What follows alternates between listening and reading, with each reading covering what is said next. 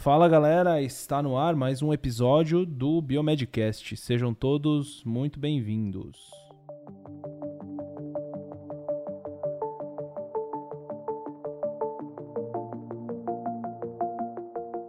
O episódio de hoje vai ser um pouco diferente a pegada. A gente está passando por um momento bem delicado é, na podosfera, né? Enfim, não só na podosfera, eu falo aqui porque enfim, é, é, o nosso meio, mas a gente tem teve há dois dias atrás um, um episódio do Flow Podcast que foi gravado, é, foi, foi é, transmitido ao vivo e como todos que estão ouvindo isso aqui já sabem, a gente resolveu fazer uma pauta e chamar um convidado para discutir esse assunto, tentar trazer um pouco para nossa para nossa área, mas não podemos deixar de falar sobre isso que é um assunto muito grave, né? Apologia ao nazismo, isso é algo que a gente não pode deixar barato, certo? Certíssimo, Otávio. Aqui quem está falando é o Otávio, diretamente de Passos, e vou deixar agora para todo mundo aí se apresentar. Fala pessoal, aqui quem tá falando é o Luiz, diretamente do Rio de Janeiro. É, então hoje, como o Otávio já falou, vamos ter um episódio aí muito importante, né? Acho que para a gente poder discutir esse tema que, imagina, né? A gente está agora 2022 ainda reforçando o conceito que a gente achou que todo mundo já tinha aprendido, mas nada melhor do que trazer pessoas, né? Pelo menos um, um grande historiador aqui para conversar com a gente sobre isso. Isso aí. E aí, pessoal, aqui quem fala é o Bruno Câmara, diretamente de Goiânia, e hoje a gente tem muito a aprender. Fala galera, aqui é o Rafael Rangel, diretamente do Rio de Janeiro. Realmente é um assunto muito delicado e a gente precisava falar disso, a gente precisa falar disso. Não se esconder diante desses fatos que têm, que têm acontecido. E nós, como podcast de ciência, a gente precisa então trazer à luz para que tudo seja realmente esclarecido e a gente consiga entender todas essas questões. E para falar sobre isso hoje, a gente convidou o historiador Dr. Rafael Cupelo Peixoto. Dr. Rafael é historiador, mas vou deixar que ele se apresente melhor. Rafael, muito bem-vindo ao Biomedcast. Obrigado, gente. Um prazer participar desse Bio, Biomedcast. Foi um prazer o convite mesmo. Fiquei muito lisonjeado. E tentar trazer um pouquinho né, do que eu né, tenho né, para falar, já que eu sou, vou me apresentar, né, eu sou historiador formado, graduado né, pela, pela UF, depois eu fiz meu mestrado também na mesma instituição e terminei meu doutorado, doutorado em História Política na UERJ. Né? É, eu trabalho né, temas de política no século XIX, mas também né, leciono há muitos anos é, temas ligados ao século XX, e um deles, obviamente, tema que a gente vai tratar hoje aqui, que é o nazismo, né? Tentar entender um pouquinho o que, que é o nazismo, né? quais são suas características e quais são né, os cuidados né, que a gente tem que ter também em tratar um tema tão importante, tão sério quanto esse. Maravilha, Rafael, seja muito bem-vindo. Então, sem mais delongas, eu vou direto ao ponto. Rafael, para o nosso público que está nos ouvindo, o que de fato é o nazismo e o quão perigoso foi a explanação feita no podcast lá pelo Monarca? Nazismo, né, na verdade, ele é uma teoria, tá? quer dizer, uma ideologia né, que surgiu no século XX. Né? Ele é um movimento popular né, contra a esquerda e contra o individualismo liberal. Qual é o grande perigo né, do nazismo? Primeiro, é importante a gente pontuar que o nazismo é um tipo de fascismo. Né? E o fascismo são regimes é, que são, em sua característica, tá, chauvinistas, ou traduzindo né, para ficar mais claro para o público, extremamente nacionalistas. É um nacionalismo né, exagerado, exacerbado. Tá? A pauta nacional, é, nacionalista muito forte.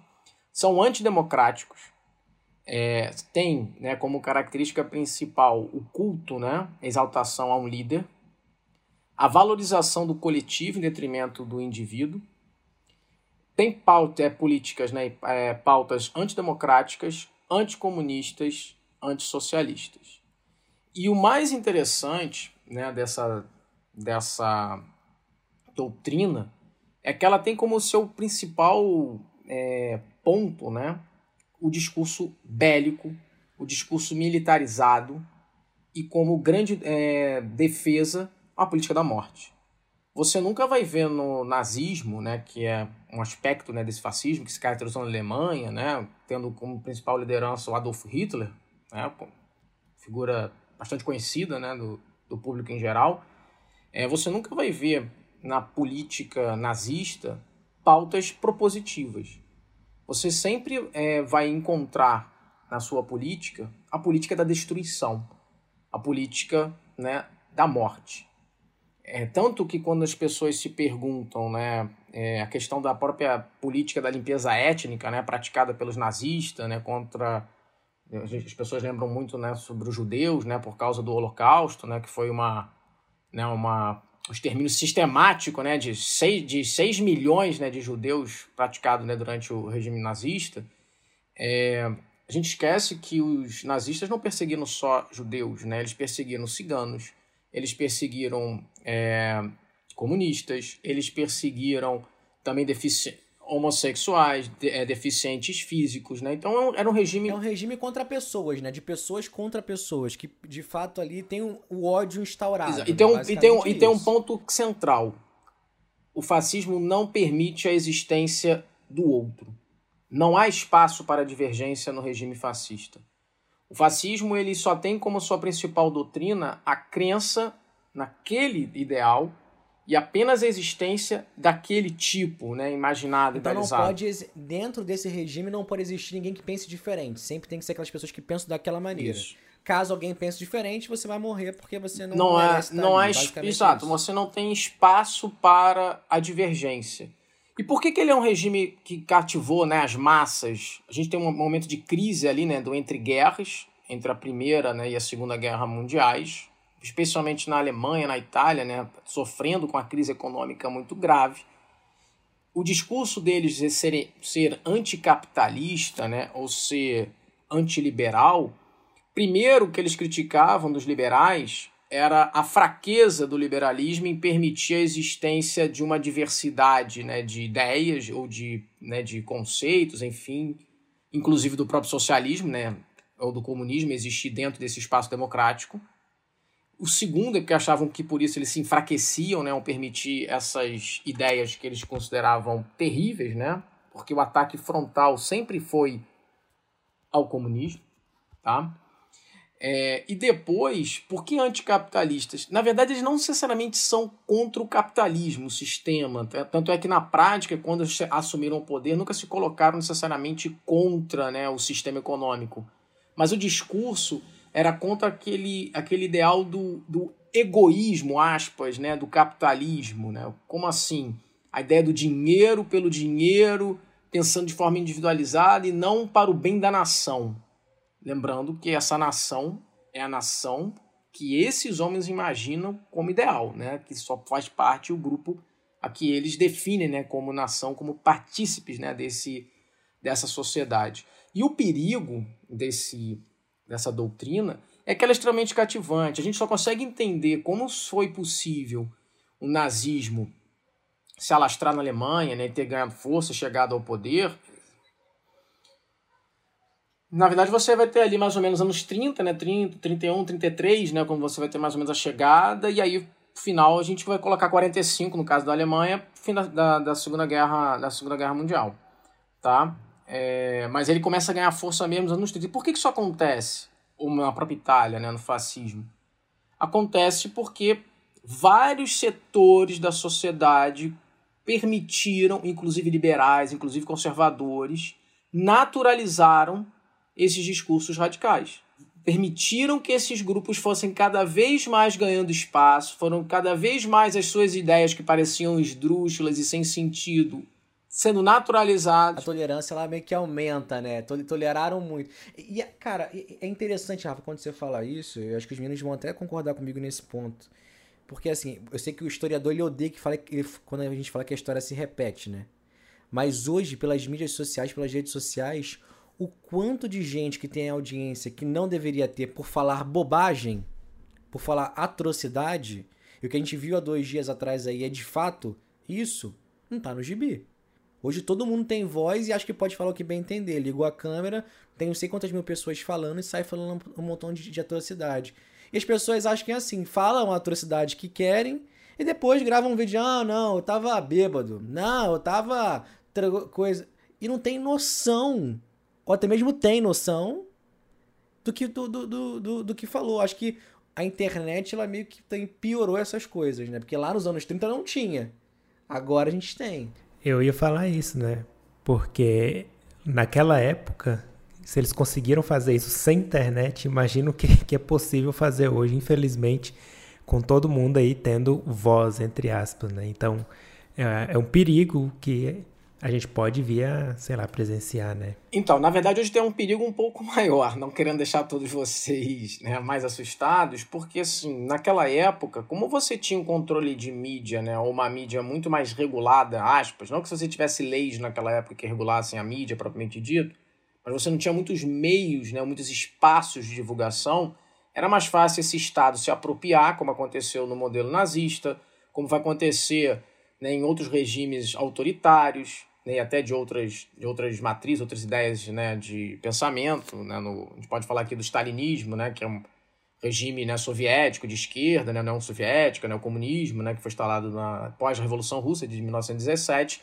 Então era mais fácil, vamos dizer assim, você ter, tentar ter o controle das informações, porque não havia muitos espaços para isso.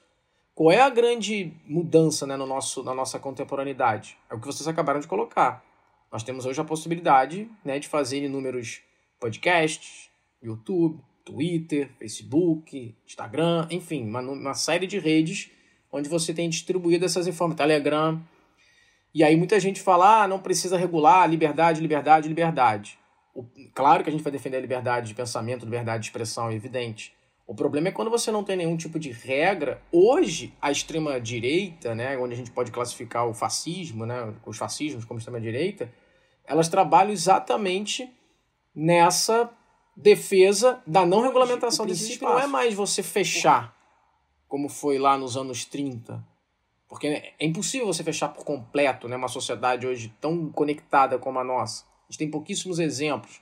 Você não vai conseguir instalar um modelo chinês em alguns espaços. Não é tão, não é tão simples fazer como foi feito né, em outra conjuntura. A China hoje ainda é um regime mais fechado, mas porque ela vem de uma outra realidade né, que, que se adaptou a esse mundo tecnológico. Então, é, esses sujeitos usam exatamente do discurso da, da, falsa pretensão de defesa da liberdade, da democracia, para eles conseguirem cada vez mais naturalizar esse discurso nesses espaços, nessas mídias, e ao a gente naturalizar esses absurdos, isso passa né, a ser visto como uma naturalidade perigosa que é quando você vê, por exemplo, um apresentador ontem, né, no programa da Jovem Pan, ele acabou demitido, né, fazer a saudaçãozinha com a mão, né, do, do Hitler e depois dizer que não foi, que é cancelamento, quer dizer, querem usar a política de cancelamento para uma para uma, mesmo que o cara tenha feito uma brincadeira, né? E é, é, o tipo, e é o tipo de brincadeira que você não faz, né? Como você vai fazer uma brincadeira fazendo uma, né, uma saudação nazista? Isso não existe, né? São certas são certas, certos comportamentos que não, não deveriam mais serem tolerados né, na, numa sociedade democrática. Ô, Rafa, mas eu acho que tem que. É, é assim, ó, eu, eu não sou de defender, eu acho que é importante a gente. É, enfim, eu não gosto desse cara, não gosto da, da Jovem Pan, um negócio que me tem, tem me decepcionado com alguns veículos, mas é, eu acho que, independente, né a gente entra, sempre que a gente está nessa seara, até uma discussão que eu estava tendo é, num, num, grupo que eu participo de biomedicina, em algumas pessoas, enfim, alguns antivax lá defendendo é, a liberdade da pessoa escolher ou não quando quer se, quer, se vai vacinar ou não o filho. É, enfim, e a, a, discussão entra muito nisso. A gente entra no paradoxo, né, no paradoxo da tolerância, né? A gente, a gente tem que eh, a gente tem que ser tolerante. Só que com os intolerantes a gente tem que ser intolerante. E como é que a gente como é que a gente prega isso, né? A liberdade de expressão é, ela tem que, tem que ser para todos menos para os que não são a favor da liberdade de expressão. Então é muito doido isso, né? Muito difícil. É, mas eu, aí, aí que eu falo, Aí que eu falo desse perigo, porque como é que um cara desse estava contratado para ser comentarista de uma TV? É isso que não entra na minha cabeça. Esse tipo de pessoa tá ali. E, cara, isso que você colocou, é isso que você colocou da, da antivacina? Se, se eu não me engano, Hitler falava a mesma coisa. Tô errado, Rafael? Exatamente. Na verdade, o Hitler vai defender o discurso né, do direito individual a você se vacinar ou não. Mas, na verdade, por trás desse discurso estava uma política de extermínio, porque quando você não faz uma defesa de uma, de uma política pública de vacinação, você abre né, a possibilidade, o precedente da morte em massa, inclusive, né, de diversos sujeitos. E quando Hitler colocava isso como um direito individual, ele na verdade pretendia proteger o povo alemão e colocar à própria sorte aqueles grupos que ele considerava inferiores, né, biologicamente. Isso abria precedente, né, tanto para judeus, enfim. Né, porque ele entendia que a vacina era um experimento na população.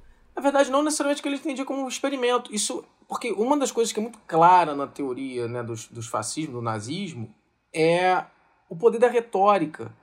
São discursos, muitas vezes, que estão engajados com diversas é, ideias, pautas fortes, né, que chocam, mas que na prática, não necessariamente aquele sujeito fará o que ele tanto está né, tá propagando, mas é uma articulação. Você né, inflama as massas, você toca né, em elementos que muitas vezes para aquelas pessoas são determinadas fragilidades dessas pessoas, seja pela ignorância, seja, enfim, porque bate nelas algum sentimento que faz algum sentido né, de, de conclamá-la. E aí, quando ele proclamava essa ideia da vacinação, ele acabava de alguma forma reforçando a necessidade de proteger o povo alemão em detrimento aos outros. Ou seja, os outros não precisam se proteger. Não é papel do Estado alemão proteger outros, outros grupamentos étnicos. Quando, na verdade, se a gente for pensar dessa forma, a gente está fazendo uma política né, de de extermínio, né? Uma política de clara de, de xenofobia, né, ao outro. Imagina se a saúde pública ela se pregar ao papel de não, né, não direcionar atendimento ao, ao estrangeiro, né, ao imigrante, né? Isso, isso não, não existe. Mas por que, que isso acontece? É porque o valor da vida né, nos regimes fascistas, tá, gente? Ela só tem valor para o indivíduo apenas na medida que esses interesses daquele indivíduo coincidem com o interesse do Estado fascista. Ou seja, de novo, a ideia de nação que eu falei que se fecha naquele princípio, naquele pensamento. Então, se você não faz parte dessa nação, se você não abraça esses ideais, se você não compactua com a ideia do líder ou desse grupo, você não presta, você não serve, você pode ser eliminado. Por isso que não há não há, humanidade no nazismo. Não há nenhum princípio ali de defesa, né, qualquer que seja a vida humana. Você não vai encontrar isso no nazismo. Né? E por isso, muitas vezes, esse desapego à própria vida. Quando você pensa, né, vocês podem até falar com mais propriedade do que eu, né, os experimentos que foram é, né, praticados durante o regime nazista. Por que, que isso foi tão natural, né, tão, tão comum ter sido executado na, na, dentro daquele regime. Porque, mais uma vez, para aqueles sujeitos, judeus, negros, ciganos, né, gays, enfim, homossexuais de uma forma geral, aquelas pessoas não tinham valor porque não faziam parte da comunidade imaginada pelo nazismo, ou seja, do pertencimento único e exclusivo àquela nação, a nação né, ariana, né, da pureza racial, que é uma, uma teoria também completamente idealizada, porque não real, não existe povo puro né, racialmente, isso é óbvio, né, vocês sabem isso até mais. E até burro, né? Porque a variabilidade genética é importante, Exato. né? O caso da Prevent Senior. O caso da Prevent Senior, ele, é, ele, é, ele claramente, inclusive quando foi é, transmitido lá na, na, na, CPI da Covid, falaram sobre isso. Porque as pessoas eram expostas a um tratamento sem comprovação científica, sem saber que estavam sendo expostas àquilo. E muitos vieram a óbito por terem realmente optado por um tratamento que não tinha eficiência nenhuma. A gente tem um caso não, não muito distante, né? Gente, o Bruno citou esse aí de, de 77, 88. Vou voltar aqui um aninho, alguns meses ali atrás, para a gente chegar a 2021. Então a gente percebe que, novamente, a história não se repete, né, Rafael? A história não, não, não se repete. Não, o historiador, se falar isso, ele tem que ter o, o diploma rasgado. Certo, a história não... então, a gente fala o que então? Que a história não se repete, mas o que, o que acontece então? Na verdade, o que nós temos com a história é porque, assim, a história, eu falo sempre para os meus alunos que a história ela é uma talvez a, ou a melhor amiga, né, deveria ser a melhor amiga ou uma boa conselheira para as pessoas, né? Porque os exemplos históricos, e vocês também deram aqui alguns, eles nos ajudam a, né, possibilitar que nós possamos fazer uma reflexão sobre como determinados eventos desse passado né, foram vividos, vivenciados pelas essas pessoas, como elas se relacionaram com isso e como as experiências humanas né, desses indivíduos sobre determinadas situações ou contextos podem nos, nos ajudar a entender não só a nossa sociedade, como também fazer com que nós possamos é, pensar ou refletir que tipo de sociedade nós queremos ter. Porque, assim, o historiador, apesar de, obviamente, o meu objeto ser o passado, né, é um equívoco achar que o historiador ele só trabalha com o passado, né, passado dado e acabado. Porque o que move o historiador a olhar ao, a esse passado, né, a pesquisar né, esse passado, são exatamente demandas do tempo presente em que ele está inserido. Né? Então a história ela serve muito como essa, eu, eu digo isso mesmo, como, como uma conselheira, né, como uma parceira, como aquela, né, aquela amiga que te dá todas as, as boas dicas, né, todos os ensinamentos da experiência humana só que nós, né, seres humanos, como fazemos nas nossas próprias vidas, muitas vezes somos arrogantes, preferimos ignorá-la, preferimos não levá-la né, a sério, preferimos muitas vezes menosprezá-la, né, dizendo não, faremos diferente, ou somos melhores, nós não somos iguais àquelas pessoas ali, ou não valorizamos o passado, não queremos saber desse passado, né? E aí a gente vê situações que nunca são iguais, mas que se aproximam. Porque sempre tem contextos diferentes. Não, e, e, e, quando a gente fala de experimentos, acho que o Luiz pode citar isso bem, bem, bem mais do que a gente aqui. Quais eram os tipos de experimentos que, que se fazia, Luiz? É, assim, é, pegando um pouco da parte de contexto histórico, nunca ficou muito claro para as pessoas que estudam o regime nazista também e tentam um pouco entender a, qual foi, digamos assim, o ponto de começo. Ah, não, vamos fazer isso nunca, nunca encontraram, digamos assim, um caderno é, inicial. A gente sabe que tem diversos cientistas, e aqui eu coloco grandes aspas em relação a isso, não eram cientistas, né? Eram, de fato, exterminadores, né? Então não tem como dizer torturadores, não tem como dizer. A gente pode citar o Joseph é, Mengele, que é um dos que foi um dos principais médicos e, entre aspas, novamente, cientistas do regime nazista.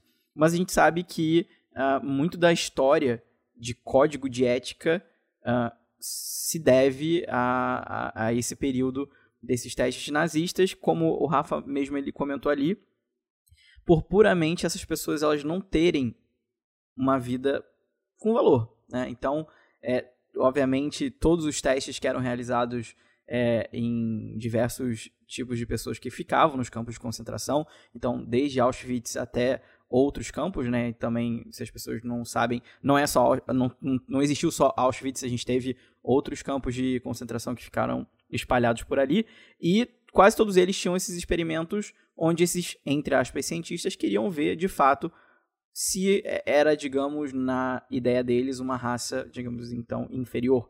Então, muitas coisas que eles faziam era para tentar provar o ponto deles de superioridade. E basicamente era isso, era um efeito comparativo. Era você pegar uma pessoa de com uma raça diferente, um gênero diferente, né, fazer atrocidades em relação a eles dois para ver se tinha algum tipo de diferença. Quem que morre primeiro? É a mulher ou é o homem? É o cigano ou é o judeu?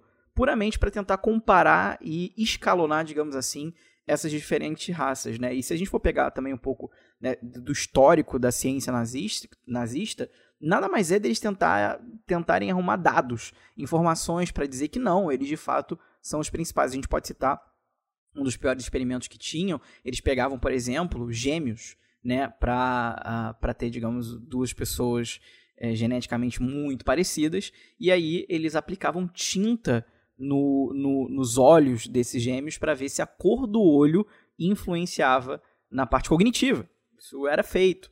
Outra coisa que eles também buscavam era entender se existiam raças que eram mais uh, fortes, por exemplo, no frio. Né? Tem um pouco também essa questão da, uh, do, de, de, até um quê de escravidão, né? De você é, pegar essas pessoas que às vezes seriam de uma raça diferente, mas por quê? Porque, digamos assim, entre aspas, na cabeça dessas pessoas completamente desequilibradas, a cor da pele poderia, digamos assim, bloquear algum tipo de temperatura. Então eles colocavam essas pessoas em banheiras geladíssimas para testar né, quem morria primeiro de hipotermia.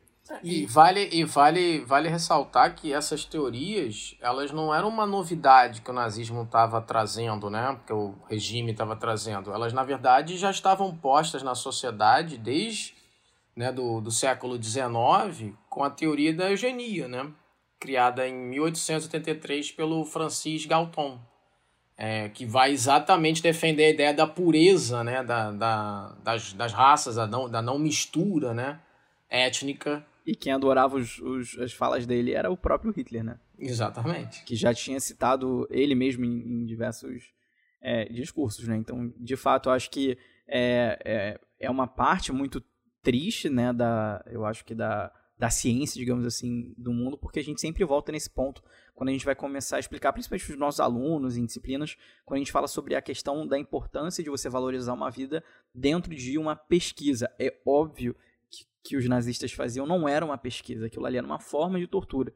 E aí, foi lá em 1945, deixa eu só confirmar se foi em 45, que foi em 46, na verdade. Tá? Na, é, foi, começou em 46, terminou em 47, que logo depois, né, que a gente teve então o fim ali do, do, do regime nazista, é, a gente teve então o julgamento de muitos desses médicos e cientistas é, no que a gente chamou de Tribunal de Nuremberg, onde muitos sobreviventes né, do, do Holocausto, do regime nazista, foram como é, evidências, né, como provas né, nesse próprio júri. Tem fotos, se vocês colocarem no, na internet, vocês conseguem ver uma série de, de pessoas mutiladas, né, e todos esses médicos, entre aspas, cientistas, eles foram julgados, né, os que foram capturados, aqueles que não se suicidaram ou foram mortos também depois, foram então julgados, e a partir desse julgamento é que a gente tem então na medicina o que a gente conhece como o nosso primeiro código de pesquisa, que foi então o Código de Nuremberg, onde a gente tem ali os 10 princípios de como que se deve fazer uma pesquisa valorizando um ser humano. Então, infelizmente, na história da humanidade, a gente precisou ter esse tipo de desastre atrocidade para a gente poder de fato evoluir, que, e são coisas que perpetuam até hoje. Um dos exemplos, uma das primeiras coisas no Código de Nuremberg, e isso vale até hoje para qualquer tipo de pesquisa, é toda pesquisa é voluntário. Ninguém é obrigado a estar dentro de uma pesquisa científica. O que, obviamente, no, no regime nazista isso não acontecia. Eram presos, eles eram forçados até naquela situação. Então, aí eu já até puxo um ponto, agora trazendo um pouco mais de ciência para as pessoas, é, isso é tão sério que todo mundo que vai participar de uma pesquisa científica, seja ela desde coletarem um tubo do, do seu sangue ou te colocarem dentro de uma máquina de ressonância magnética ou até mesmo de te darem um, um medicamento experimental, todo mundo precisa assinar um termo livre, esclarecido, que a gente chama de TCLE, onde aquela pessoa está ali de, de vontade própria, né? ela não está sendo obrigada para fazer aquele tipo de pesquisa. Então, isso é um dos, das principais regras que a gente acaba utilizando é, até hoje, né? Infelizmente, né, a, a, partir de um evento muito trágico da humanidade. Só puxar um ponto, a gente tem falado então sobre a, a questão do historiador também estar tá atento a todos esses movimentos que acontecem no, no presente, né? Porque, enfim, a gente piscou, piscou e já é história, né? Eu brinco com, com os, os alunos, né? Se a gente for parar para pensar, o que a gente está olhando já passou, porque a luz ela tem um delayzinho ali, então se for pensar no passado, já é passado. Mas olhando para agora, Rafa, eu tenho, até para a gente entrar já mais para o final do episódio, que é muito da questão de que nós estamos, acreditamos, estamos evoluindo como sociedade com tecnologia, ciência na medida do possível, e fala-se muito na questão da liberdade da expressão, né? Então, a gente pode pegar alguns anos, décadas atrás, algumas, só algumas pessoas poderiam votar, né? Depois, então, a gente teve uh, as mulheres podendo votar, e aí a gente começou a entrar numa democracia muito mais. Isso é liberdade de expressão, né? Sem dúvida nenhuma, obviamente não falada, mas na, no seu direito né? de, de se expressar politicamente também. Mas a gente agora também fala muito da questão da liberdade de expressão de falar. De você botar a boca no microfone e, enfim, falar o que você quer. O que eu queria né, que você falasse um pouco pra gente é, principalmente desse, da, um pouco puxando para a perspectiva histórica, é a gente tem que falar, mas qual que é esse, digamos assim, esse limite? Que a gente sabe que nesse caso agora do Flow é, foi rompido extremamente, muitas pessoas é, também foram contra, não, fala o que quiser, isso aí, mas assim, para um historiador, qual que é esse, qual que é essa barreira, pelo menos? É assim, eu não vou chegar e colocar como, né, minha frase aqui como uma, uma sentença absoluta, até porque né, existe uma série né, de questões no âmbito da academia, nas ciências sociais, políticas, discutindo né, até onde vai a liberdade de expressão. Mas dentro daquilo que eu acredito, né, e também dentro daquilo né, que eu já li a respeito né, dos teóricos né, do, do liberalismo, desde o liberalismo clássico, né, eu vou trazer aqui alguma contribuição e aí eu vou te responder. Primeiro, é, quando a gente pega os liberais clássicos, né, os que deram origem à ideia do liberalismo propriamente dito, né, que a gente pelo menos conhece hoje aí jogado esse conceito, é claro que ele hoje é puxado, esticado né, de várias formas, a gente vai pensar, vai lembrar lá que né, três princípios eram muito, muito, né, eram, eram os três princípios básicos, né, do, do, liberalismo: o direito à vida, o direito à liberdade, e aí dentro da liberdade, né, uma série de outras, né, subdivisões ali, né, entre elas a liberdade de expressão e o direito à propriedade. Agora, um ponto que acho que é chave para a gente entender que talvez eu te responda é, para esses homens era muito claro que o direito à vida estava acima dos outros dois direitos básicos, liberdade e propriedade. Ou seja, se em alguma medida a vida ela era colocada em risco, então essa liberdade ela precisava ser de alguma forma, é, eu não vou dizer controlada, né, mas de alguma forma ela precisava ser observada. Ou seja, né, você tem algum tipo de regulamento, né, regulado, acho que talvez seja a palavra mais própria para isso. E eu acho que é muito em cima desse conceito, né? Se a gente, vocês mesmo colocaram aqui, é, eu até hoje postei por coincidência nas minhas redes sociais, falaram do paradoxo da tolerância, né? Do, do Karl Popper. É muito, acho que nesse sentido. É, a liberdade de expressão ela precisa existir. Uma sociedade democrática ela tem que permitir a, diver, a divergência de ideias, a diversidade de ideias, a existência do diferente, do outro. Mas como né, eu vou permitir que um nazista, como eu vou permitir que um sujeito que não acredita nesses princípios, que tem como né, a, a primazia dos seus valores a existência apenas dos seus e, e que no seu mundo só pode existir a sua maneira de ver esse mundo, como eu vou permitir que esse sujeito ele ganhe né, espaço e coloque sobre ameaça a vida do outro, a existência do outro com seu discurso de ódio, de destruição, de violência. Então eu penso que se ameaça a vida do outro, se coloca sobre ameaça a vida, né, e seja essa vida né, da mais variada forma, então obviamente você tem que ter algum tipo de regulamento e algum tipo de, de punição para aquele né, que na sua maneira de se expressar né, acabe colocando em risco a vida de um outro indivíduo, de um outro, de uma, de uma outra vida, né, de um outro sujeito. É isso, gente. Opinião quando é quando é crime não é opinião, é justamente isso. Acho que, é, que é, a gente pode seguir nessa linha. Assim, a gente, ah, falei a minha opinião. Quando sua opinião ela invade o direito do outro, ela ofere o outro, pode levar o outro à morte, deixou de ser uma opinião, é crime. E trago mais uma reflexão. O silêncio nunca errou. Mas é verdade, assim, até, brinca, até abrir uma assim, sei que é um episódio pesado até pra gente conversar e até rir um pouquinho, assim, parafraseando alguns influências aí, calada vence, né? Então, meu filho, fica quietinho, o silêncio, ele realmente é, é uma das dos artifícios que a gente tem que usar mais às vezes. Acho que a gente, como comunicador. É, só, só, só sendo aqui um pouquinho chato, só cuidado com esse silêncio, né? Porque também existe muito umas Sim. frases que o pior né? Quando não quando né, você tem momentos de, de radicalismo, de exceção, o pior problema não é quando essas pessoas né, elas estão proliferando seu ódio, né? O problema é quando você tem o silêncio dos bons, né? Então é muito importante também que as pessoas, né, essas pessoas que lutam por uma sociedade diversa, justa, né, elas não se calem perante a ameaça desses que gritam, né, desses desses autoritários, né, que nós temos infelizmente no nosso tempo presente e tentando naturalizar o que não poderia nunca ser naturalizado, né, que é o nazismo, que é, né, o fascismo, enfim, nenhuma dessas ideias. Quer ser antivacina, que antivacina, é, que é exato. Ser contra o combate à pandemia, dentre outras coisas. Exatamente. Acho que, acho que a gente tem que baixar essa régua, baixar essa régua da tolerância. Acho que a história ela mostra pra gente o que a gente não deve repetir do que já aconteceu. A gente pode tomar como exemplo que lá, lá atrás. Com a tolerância ela foi muito alta, olha as, olha as consequências que, que, que foram tomadas. Então a gente precisa realmente baixar essa régua aqui para que isso não aconteça porque nos dias isso que você está falando, é, Rafael, é muito importante porque o nazismo né, na Alemanha ele chegou ao poder, comentei isso, porque a sociedade permitiu, porque fez sentido em algum momento para aquela sociedade as teorias do, do Hitler. E eu queria destacar aqui só para. Ele foi eleito, ele não Ai, teve golpe, eleito. ele foi eleito Caraca, pela população. Meu. E eu Meu queria Deus. fechar: ele foi eleito. Não foi um golpe de Estado. O, o Mussolini foi eleito pelos italianos.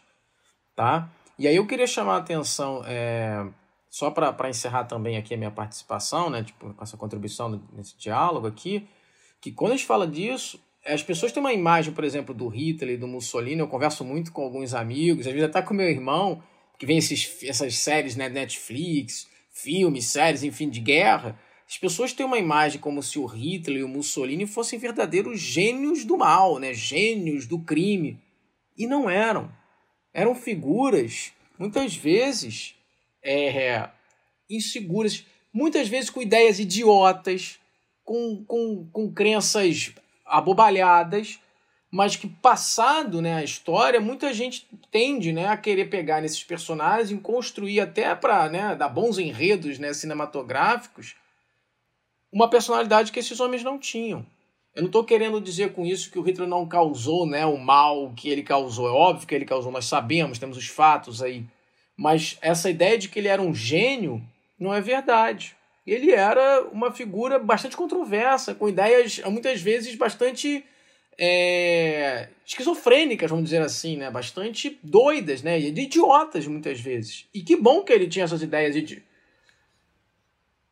e que eu digo assim, que bom aspas que ele tinha essas ideias, porque talvez se ele fosse esse gênio, né, que os os filmes tratam, a gente não tivesse aqui para contar essa história, né? Isso me soa, isso me soa tão atual, cara.